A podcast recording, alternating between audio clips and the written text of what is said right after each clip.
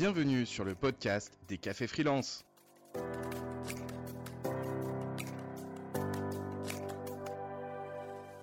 On se retrouve cette semaine pour parler d'argent. Effectivement, quand on est freelance, il est important de réussir à lisser ses revenus sur toute l'année pour éviter les périodes compliquées. Alors, toutes les réponses à ces questions, on vous les amène avec nos super invités. Nolwenn Nasri, l'UX UI Design Freelance, qui a pour objectif de ne travailler plus que 3 jours par semaine, ainsi que Marino Bonnet, la créatrice de La Cohorte, un podcast, une newsletter et une communauté. Je vous laisse en compagnie de Laetitia.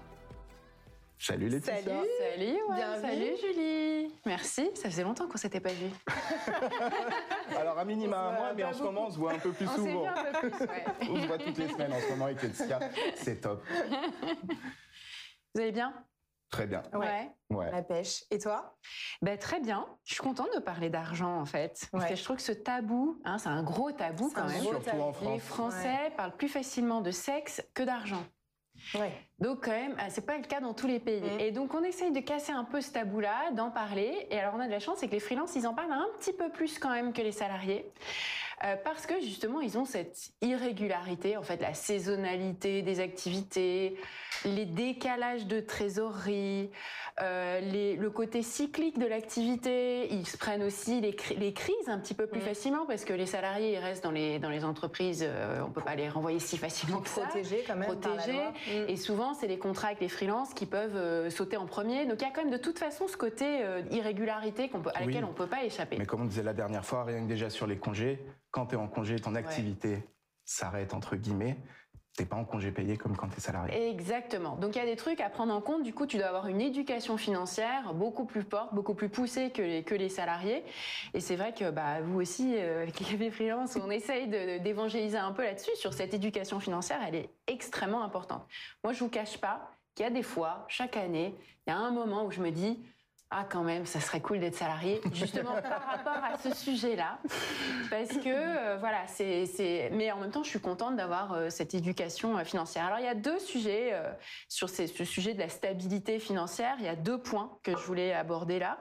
Le premier, c'est le sujet des prestations récurrentes, parce qu'on oppose salarié et freelance comme si c'était deux choses qui avaient rien à voir. En réalité, par rapport à la relation avec le client, avec l'entreprise, eh bien, il y a toute une palette au milieu. Ouais. Il y a tout un continuum et souvent les freelances ont des relations euh, très euh, soutenues avec certains de leurs clients. Mhm. C'est pas le cas dans tous les métiers, mais dans euh, les métiers de l'écriture par exemple, moi qui, moi qui écris, créer des contenus, que ce soit l'oral ou l'écrit d'ailleurs, il, y a, il peut y avoir de la récurrence et avoir ce réflexe aussi de proposer des packages, de proposer des relations sur la durée. Bah, dans l'écriture, moi il m'est arrivé avec des, des clients dans le passé de dire et si on faisait une newsletter, euh, et si on faisait un podcast, et si on vendait un package. Alors évidemment, du coup, en échange, on est sur quelque chose d'un peu moins. On propose un rabais en fait, mais euh, une relation euh, sur la durée. Et bah, par exemple, vous savez, avec Welcome to the Jungle, là, ça fait trois ans. Je, je, je suis pas salarié, mais presque, Presque, en fait. Hein, ouais. c'est vu la, la durée, et l'intensité, et ça fiabilise mes revenus. Et du coup, je fais ça comme ça avec euh, deux, trois clients que j'aime beaucoup, avec lesquels on a une relation euh, très forte sur la durée, qui, me donne une espèce de base. Et puis par-dessus, j'ai des prestations occasionnelles, mais qui sont un peu comme du bonus. Mais je fais mon budget, moi, sur. Le récurrent. Et le bonus, ça vient en plus, ça va euh, bah, mettre du beurre dans les épinards, euh, faire permettre de l'épargne, payer les extras, payer les voyages à Dubaï. J'en ai jamais fait, hein, mais je vais un jour, un Mais tu feras peut-être partie du tirage au sort. Je serais peut-être partie du tirage au sort. non, on les réserve vraiment pour vous, euh, ces 10 places si on gagne. Je vais jouer quand même. Et alors le deuxième point que je voulais voir, c'était la question du temps, parce qu'en fait, quand Mm. on parle d'argent, on ne peut pas ne pas parler de temps. Notre temps est limité. Soit on facture du temps, soit on facture des prestations euh, qui sont pas autant, mais dans un cas comme dans l'autre, le sujet de l'équilibre, il est extrêmement important. On peut vite se laisser manger euh, par euh, des choses qui ne payent pas. Et les freelances le savent très bien. Les prestations euh, pour gagner en visibilité, etc. Autant au début de son activité, on est plus prêt à donner du temps, autant au bout d'un moment, euh, c'est plus Ouais, possible. c'est plus possible. Et en fait, moi, j'appelle ça le travail gratuit. Et le travail Ok. gratuit, c'est pas que ces petites prestations qu'on fait au rabais, soi-disant pour gagner de la visibilité. C'est aussi une partie des tâches qu'on n'a pas envie de faire à la maison, euh, sur lesquelles on se fait un peu avoir. Et quand on gère bien son temps professionnel et du coup on a du plus de temps libre, mais qu'on se laisse manger par corvée domestique. Euh, ah ouais. T'es pas au bureau, tu peux aller chercher les enfants. Hein, voilà. puisque t'es à la, puisque es à la maison, tu vas en faire plus, etc. Donc ça, c'est un autre piège. Et donc, euh, moi, je dis qu'il faut apprendre à, bah, apprendre à dire non, et puis apprendre à faire la chasse au travail gratuit, à rester on va dire un peu radin sur son temps libre pour se préserver et puis pour maximiser justement le bah, le, plus le travail payant et le plaisir, hein, parce que le plaisir, ça, on n'a pas besoin mhm. d'être payé, mais donc se fixer des critères, en fait, se fixer des critères sur euh, qu'est-ce qu'on fait, qu'est-ce qu'on ne fait pas. Il y a vraiment un moment à se poser. Quels sont les, moments où j'ai envie de donner du temps? Bah, Ça va être euh, la bonne action en laquelle tu crois. Euh, c'est tout ce qui va être bénévole. Des gens que t'aimes vraiment, famille, amis chers, etc. Ou alors le pur plaisir. Et là, c'est du hobby, c'est plus du travail, c'est plus du tripalium. Euh, et, parfois, tu peux avoir des, intersections, évidemment. j'allais dire, parce que tu peux te retrouver pur plaisir travail. Pur plaisir en étant payé, ça, arrive, ça c'est le top. Euh, mais, euh, mais du coup, voilà, il faut quand même avoir des critères parce qu'il y a des fois où tu, bah, tu te fais avoir, quoi. Euh, je connais plein de freelances, euh, notamment filles, qui sont encore plus savoir. Euh, j'en fais partie souvent. On sent le vécu. Et sur ces deux points, eh ben, nos deux invités, elles ont aussi, je vais, je vais aller les, chercher avec des questions là-dessus parce qu'elles ont des choses super intéressantes à, dire. Donc on a bah, deux, tu les as déjà cités, deux super invités qu'on va accueillir. Marine Aubonnet, et Nolwenn Nasri. Eh ben allez, c'est parti, c'est le moment de, lancer notre table ronde du coup. Jingle table ronde.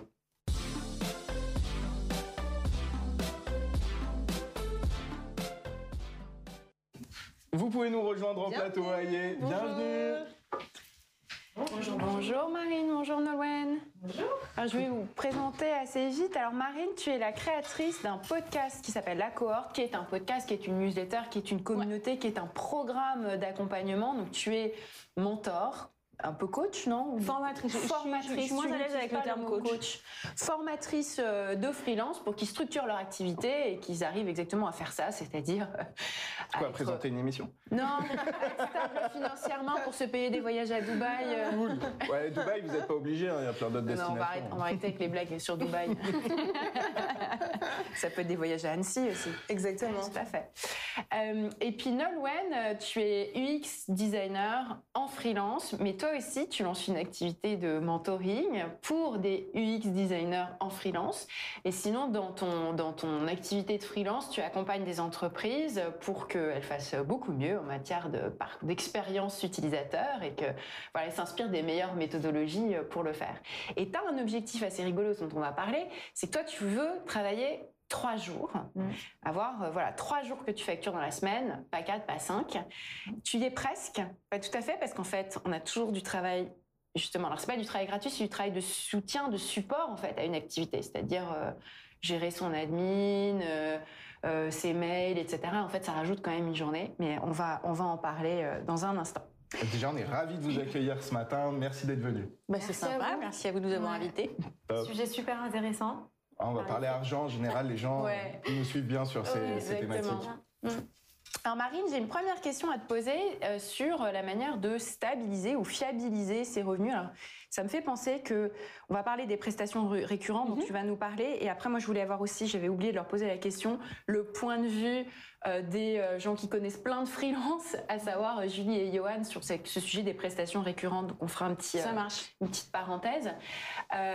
et toi, qu'est-ce que, pour toi, c'est quoi les, les, sujets les plus importants sur ce sujet de la fiabilité financière? Ouais, c'est ça. En fait, moi, je, en échangeant avec plein de freelance, je me suis rendu compte que la clé pour avoir de la sérénité, parce que c'est ça qui compte, il y a la, fois la, le revenu, la régularité dans ses revenus, mais c'est aussi être bien dans ses pompes, être serein, pouvoir se projeter dans l'avenir. Et donc de ce point de vue-là, il y a plusieurs façons, il y a plusieurs pistes à explorer. Donc tu l'as évoqué, euh, facturer des prestations récurrentes à ses clients. Donc c'est-à-dire qu'en fait on fait qu'une démarche commerciale et ensuite on est tranquille pour six mois, un an, tout dépend de ce qu'on signe avec ses clients.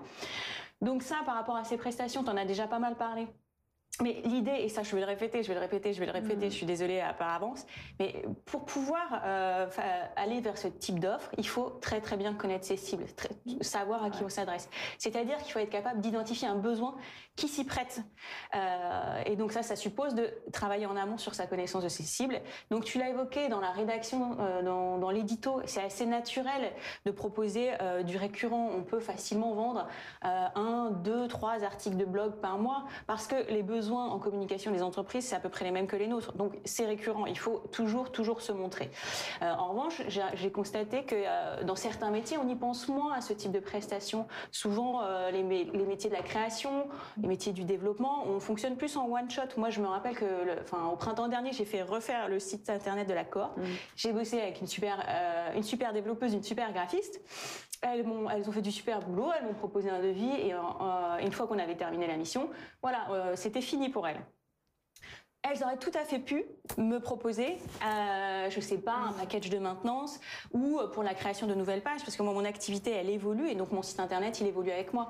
Donc, elles, auraient pu, elles auraient pu faire ça. J'espère si elles m'entendent, si elles sont là, Elisa, Carmine, vous savez où me mmh. trouver. Mmh. Euh, donc voilà, faut pas. En fait, je pense qu'il faut pas se dire mon métier, il correspond pas à de la prestation récurrente, c'est faux. Je pense que si on travaille sur le besoin, si on connaît bien ses cibles, on peut tout à fait trouver un besoin qui s'y prête. Si on travaille sur la relation, en fait, du coup, c'est vraiment travailler sur la relation pour pouvoir proposer, oser proposer. Exactement, et travailler sur la relation et donc connaître le besoin qui va pouvoir dire ah bah ouais en fait j'y avais pas pensé mais c'est une bonne idée.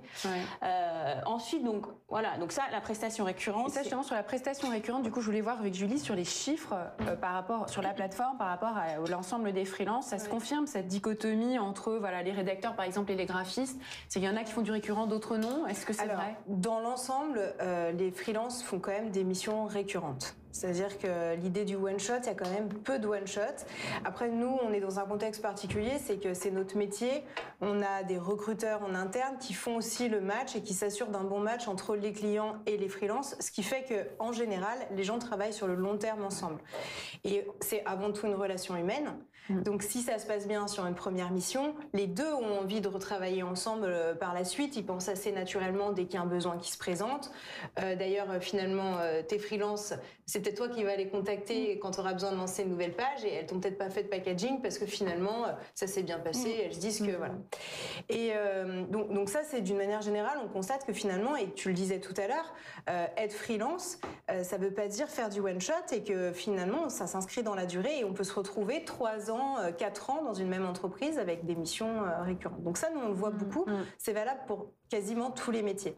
Maintenant, effectivement, il y a des métiers, par exemple les rédacteurs, euh, les traducteurs, qui systématiquement, quasiment, ont des missions récurrentes. Puisqu'en fait, quand on, est, on a trouvé la bonne personne, qui a bien compris l'entreprise, qui rédige comme on veut, ou qui traduit de la manière qu'on veut, qui a compris notre jargon, etc., on va pas reprendre quelqu'un d'autre. Systématiquement, ça va s'inscrire sur la durée. Ouais. Ça prend trop de temps de chercher quelqu'un d'autre aussi. Voilà. Tout ça, tu peux pas. Et à l'inverse, il y a des métiers où on va pas forcément chercher la régularité. Alors il y a toujours une forme de régularité, mais moindre, et ça va, ça va s'arrêter à un moment donné. C'est typiquement les métiers créatifs, mm. comme euh, par exemple euh, les graphistes, les UX, les UI, où pour être créatif, il faut pouvoir aussi euh, se challenger, être inspiré, changer euh, enfin voir autre chose. Sur les projets. Et, si on met un graphiste euh, qui va travailler 4 euh, jours par semaine pendant des mois dans une même entreprise, au bout d'un moment, la créativité, c'est dur d'aller la mmh. trouver. Mmh. C'est dur d'aller chercher des idées nouvelles. Donc on va toujours faire un peu la même chose. Le client va aussi un peu moins challenger, etc. Et puis finalement, mmh. c'est contre-productif. Donc il y, a, y a sur certains métiers un vrai intérêt à ne pas être dans une trop grande régularité ou sur des, des petites missions récurrentes, mais, mais, mais pas sur euh, en mode régie, full time, long terme, euh, trop long terme, etc. Mm. Donc voilà, ça on le constate. Mais la, vérité, c'est que il y a, quand même une forme de régularité. C'est que euh, aussi ça se, ça se challenge en fait, ça, cette, cette, idée que la créativité, ça doit forcément venir de quelqu'un d'autre. Mm.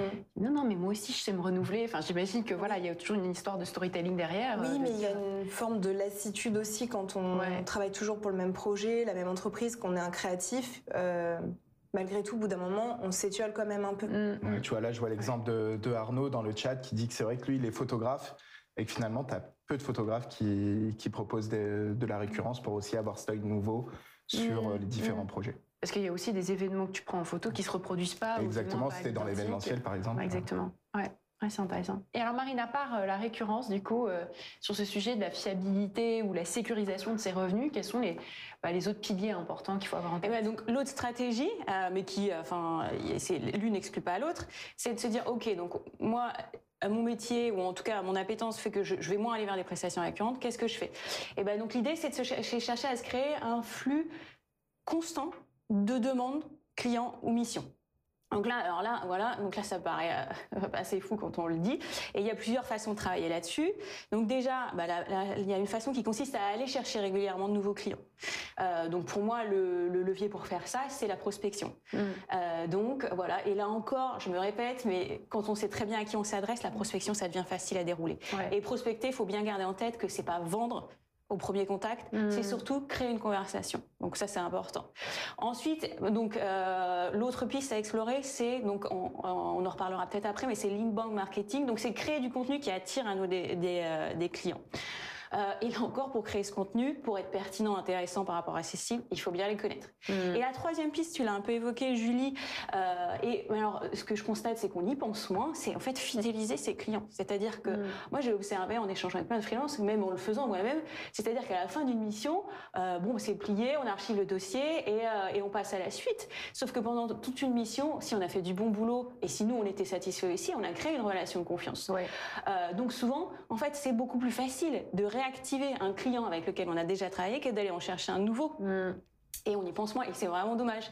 Et pour réactiver un client, en fait, alors oui, on peut espérer que le client il pense à nous, sauf que souvent quand on travaille avec des entreprises qui euh, qui ont pas, enfin des gens qui ont qui ont pas que ça à faire que de penser à nous, ils zappent en fait. Et donc Mm. du coup, bah, il faut rester pour rester dans son esprit, c'est très simple, c'est juste se mettre des rappels pour recontacter ses anciens clients au bout de trois, au bout de six mois, leur proposer donc soit enfin euh, envoyer un email, passer un coup de fil, leur proposer de déjeuner, juste prendre de leurs nouvelles Mm. Euh, leur donner un peu des nôtres, de leur demander s'ils sont toujours satisfaits de notre prestation et si par hasard ils ont des nouveaux projets. Et combien de fois, moi ça m'est déjà arrivé plusieurs fois, de dire bah, juste par retour du mail, ah en fait, en fait, j'ai- il y a un truc sur Mm. lequel il faut dont, dont- dont il faut que je te parle. Euh, c'est trop, c'est- trop chouette que tu m'aies contacté. Donc voilà, capitaliser sur, ce qu'on a déjà tête et ils vont te construit. recommander à quelqu'un d'autre. Ou alors, qui, voilà, c'est ça. euh, Parce que les ouais. contacte régulièrement, ils vont dire, ah bah tiens, en fait, j'ai transmis ton, ton contact à Ouais. machin. Et ça, si on fait pas cette démarche de, bah, de revenir vers eux, Mm. euh, mais vraiment régulièrement, euh, ils vont pas, ils vont pas forcément le faire. Faut pas miser euh, là-dessus. Donc, mais pour peut-être clore ce point, c'est que quand on veut créer de la régularité dans son business, eh ben, il faut se demander qu'est-ce que je fais régulièrement Mm. pour créer Mm. cette régularité. Il n'y a pas de secret. Pour avoir de la régularité, il faut agir régulièrement. Oui. Donc voilà, réfléchir à euh, une sélection d'actions qu'on peut mener régulièrement et euh, dont on peut espérer des résultats réguliers.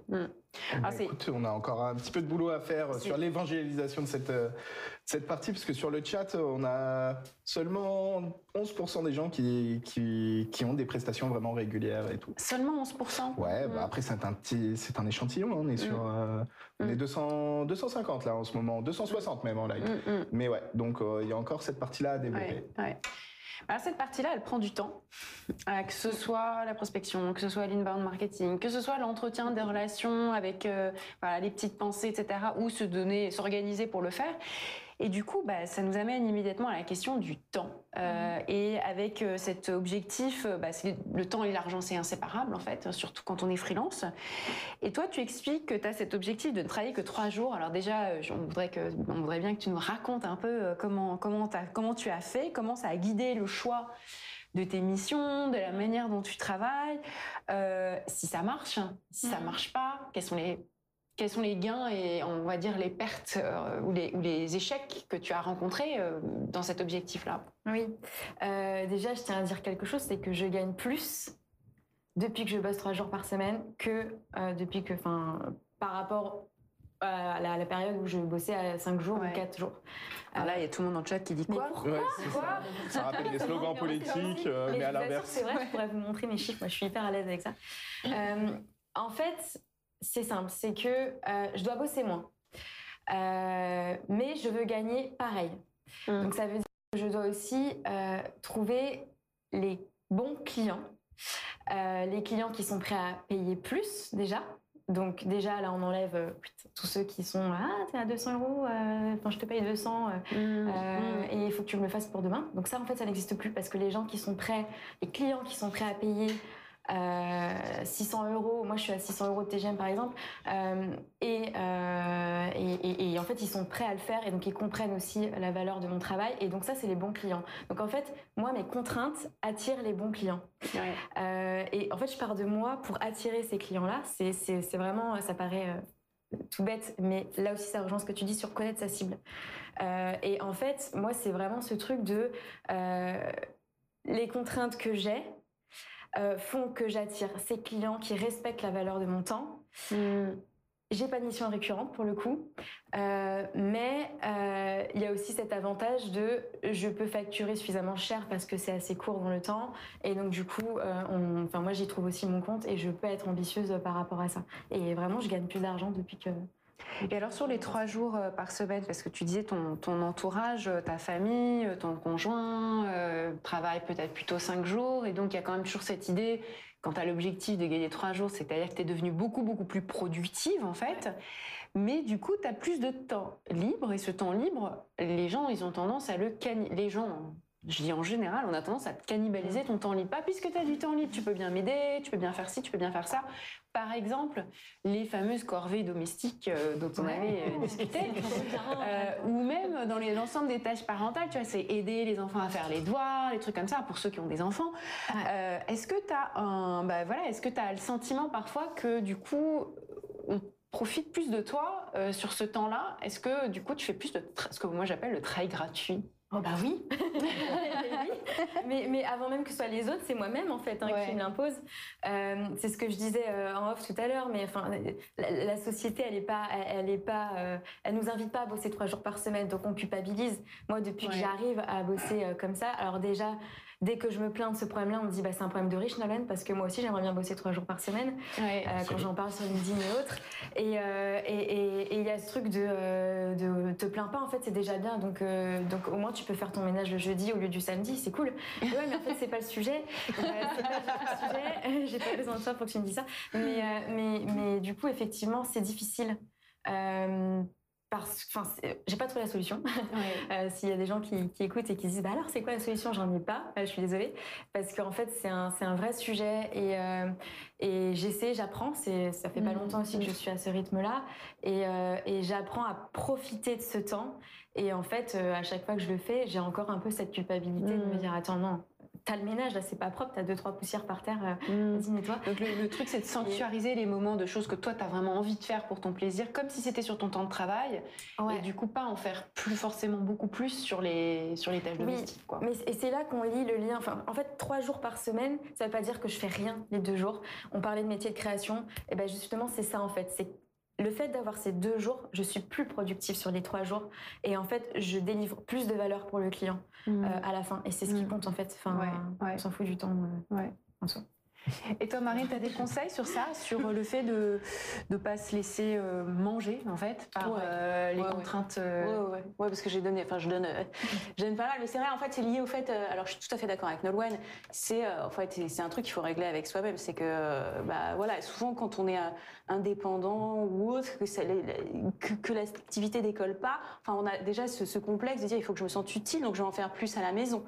et puis, quand on travaille de chez soi, en fait, c'est tentant, le, le lave-linge, le mm, sèche-linge, mm. il est à côté. Mm. Donc du coup, bah, oh regarde, ce le singe, qu'est-ce que je vais pas laisser ça comme ça?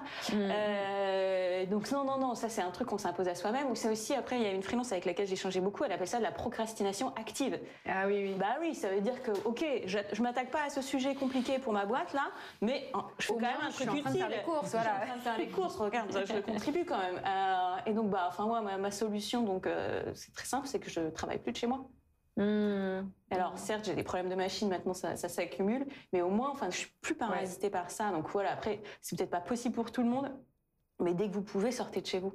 Oui, ou avoir même une pièce fermée. non, non, ça, ça marche pas. Ça marche pas Ah bah non, parce que tu passes quand même devant la machine, donc euh, non. elle a tu sens la présence. Oui, bien sûr, elle sonne quand tu... Non, non, non, mais vraiment, aller sortir de sortir de chez soi, je trouve que c'est très, euh, c'est salutaire. Ouais, ouais, ouais. C'est beaucoup de gens le disent, hein, le côté. Euh, ah. séparation, euh, télétravail euh, domestique, euh, c'est un gros piège en fait. Hein. T'en fais toujours plus à la maison. Je crois qu'on va en parler bientôt en plus de cette séparation du temps pro-perso.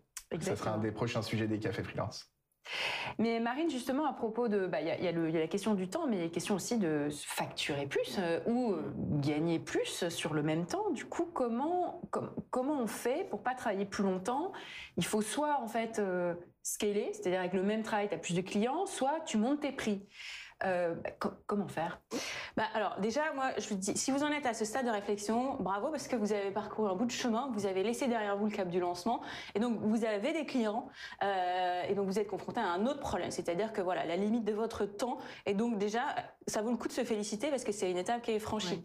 Donc maintenant, euh, quand on est au stade de se dire, ok, donc là, je suis arrivé au max du temps que je veux fournir, peut-être que même j'ai envie de, de, de moins travailler. Mais en revanche, il n'est pas de question que je, je sacrifie euh, mes revenus, je veux même gagner plus. Donc du coup, bah voilà, la première piste à explorer, c'est en effet augmenter ses tarifs.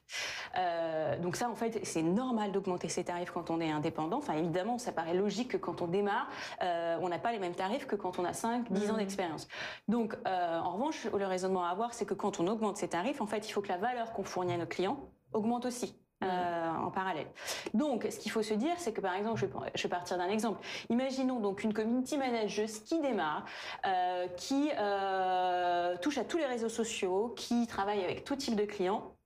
Elle, elle va pas pouvoir augmenter ses tarifs du jour au lendemain. Ça passera pas. Les clients en face, ils lui diront, bah, t'es gentil, mais en fait, je vais aller voir quelqu'un d'autre, puisque il y a plein de quelqu'un d'autre. Mmh. Donc, voilà, donc il faut, il faut réfléchir par rapport à la valeur qu'on apporte à notre client. Donc cette community manager, en revanche, donc ok, elle a fait ce constat, elle s'est pris euh, un ou deux euh, râteaux. Bon, eh ben, elle va commencer à se dire, ok, euh, là je vais commencer à travailler par exemple euh, que sur Instagram. Euh, je vais développer une vraie expertise par rapport à ce réseau et puis je vais accompagner que les prestataires, que les acteurs du jeu vidéo par exemple, parce que c'est ce que je kiffe. Et puis il y a vraiment des besoins particuliers. Donc elle va commencer à se développer des compétences particulières par rapport à ce réseau, par rapport à ces clients-là.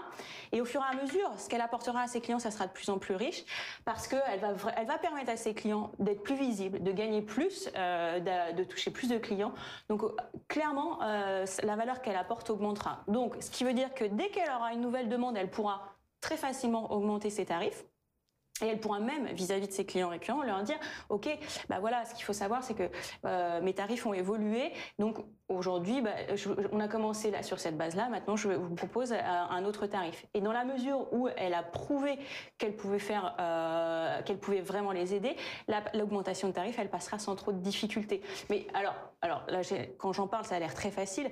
Mais euh, oui, en, en, vrai, voilà, si, notre, si la valeur qu'on apporte, elle évolue, si grâce à une spécialisation, on, on est euh, vraiment devenu rare sur notre mmh. marché, et eh ben clairement on peut faire, on peut augmenter ses tarifs. Après, alors, on est quand même dans le monde des affaires, donc c'est rare qu'un client accueille, cette nouvelle avec le, avec le sourire.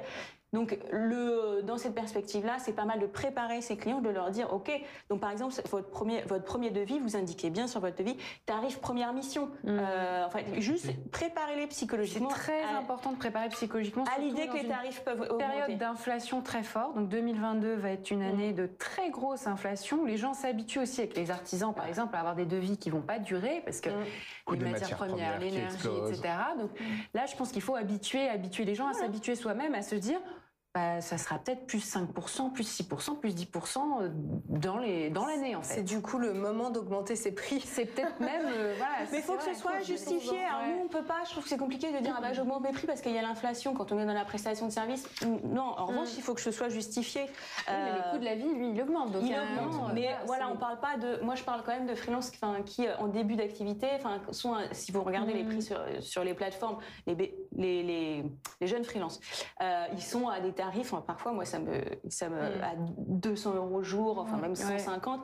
Bon bah voilà, quelqu'un qui commence à prendre conscience de sa valeur, il va peut-être passer du jour au lendemain à 300 euh, jours, à 400. Mm. Donc on parle pas du prix de l'inflation là, euh, mm. mais oui, Voilà, donc préparer, préparer Et sur ces évolutions de tarifs, tu serais plus sur une évolution régulière où tu as un cap et tu peux te dire bah aujourd'hui bah c'est 50% en plus Et eh bah en fait ça dépend de chacun. Euh, le truc c'est quoi très moi j'ai échangé avec beaucoup de freelance sur ces thématiques et en fait si vous votre planning est full Si vous avez des demandes entrantes, ça se tente sur chaque nouvelle Mmh, demande. Vous mmh. dites en fait sur les nouveaux clients, c'est vraiment à vous de à vous de voir en fait où vous voulez placer le curseur.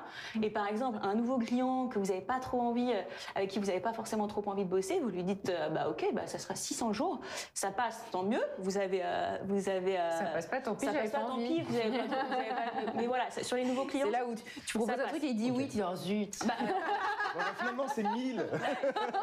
sur le prochain- zéro. Pour le prochain, ça passe. Donc sur les nouveaux clients, il n'y a pas de problème. Après, sur les clients, voilà, est-ce que si vous avez des clients que vous avez euh, avec qui vous avez noué une relation en début d'activité, mais vous dites ah c'est plus trop ce que j'ai Mhm. envie de faire, bah, vous pouvez tenter de leur dire euh, oui bah mon tarif maintenant c'est 500 et puis t'as plus rien à, rien à dire. Au pire vous le perdez et c'est pas grave, ça vous permettait ça vous permet d'en Mhm. faire entrer d'autres. Les clients euh, que vous aimez bien, dont le projet dont les projets vous intéressent et, qui, et, et à qui vous facturez un tarif qui vous satisfait pas, là il faut il faut y aller avec un peu plus de subtilité. Ouais. Alors moi j'ai découvert, enfin j'ai découvert une nouvelle technique, c'est-à-dire qu'en fait vos clients, ces clients-là, vous allez leur dire, mais, alors John. euh, voilà, pour info, donc euh, je vais faire, je vais faire évoluer mes tarifs parce que bah, si ça, ça, vous justifiez, j'ai plus d'expertise, enfin, je me suis formé sur tel sujet, enfin bref, vous expliquez en, en deux trois mots pourquoi vous augmentez vos tarifs.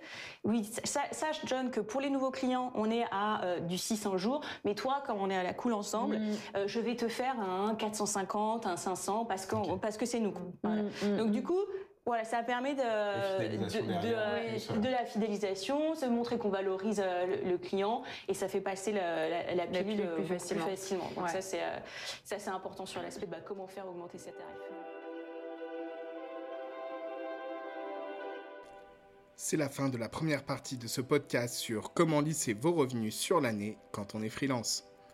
On se retrouve la semaine prochaine pour la suite des tips de nos invités, mais aussi la chronique de Samuel Durand sur le Future of Work, ainsi que tous les bons plans de Caroline concernant les chaînes YouTube, podcast à suivre. D'ici là, n'hésitez pas à consulter l'intégralité des replays des cafés freelance sur notre chaîne YouTube, de nous rejoindre sur nos différents réseaux sociaux Café Freelance et aussi de consulter tous nos articles sur le blog du Café Freelance.